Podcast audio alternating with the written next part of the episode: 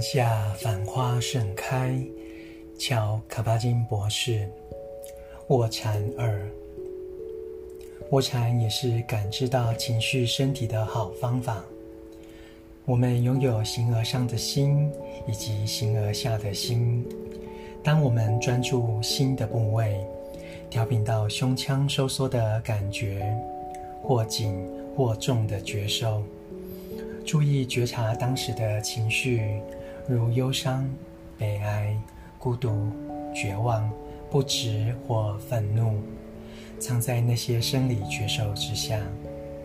我们常说心碎、铁石心肠或心情沉重，因为在我们的文化中，心是所有情绪的基座，心也是爱、喜悦、慈悲的基座。一旦发现这些情绪，也同样值得注意和尊重。许多专门的禅修方法，像是慈心禅，是引导我们开发某一种感受状态，可以扩展并开放我们形而上的心。如果刻意以心的部位为专注中心，并持续地专注，则接纳、宽恕、慈心。慷慨和信任便会强化。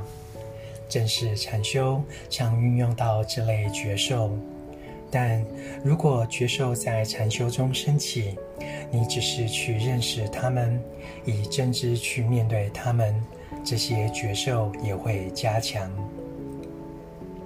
其他身体部位也有形而上的意涵，在禅修中可以正知去关照。躺下或其他姿势均无不可。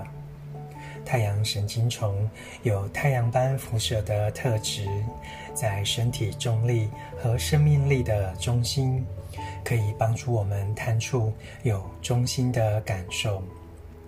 喉咙为我们的情绪发声，可以是收缩或开放的。即使心灵开放，有时感情也会如鲠在喉。当我们在喉头区开发正念时，会更能感知感知自己的话语和语调的特质。一方面如爆发性、速度、粗糙、声量大小、惯性反射；另一方面如柔软、温和、敏感以及言语内容。形而下的实质身体，每个部位都对应着情绪身体或情绪地图，并带有更深刻的意涵。往往在我们的觉知觉知层面以下。我们若要持续成长，就必须启持续启动，聆听我们的情绪身体，并从中学习。静卧观想可以大大有助于此。只要你起身之后，愿意将观照中学到的坚持付诸实行。从前，我们的文化、神话、仪式大大帮助我们启动情绪身体，尊重它的生命力与无常。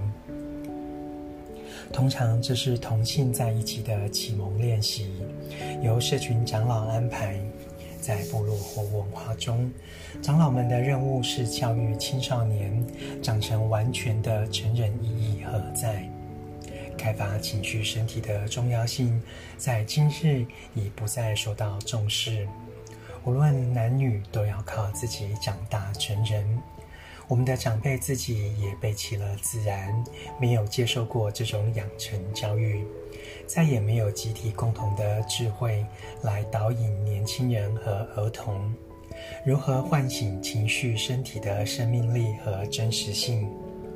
正念可以将自己和他人内在这种古老的智慧重新唤醒。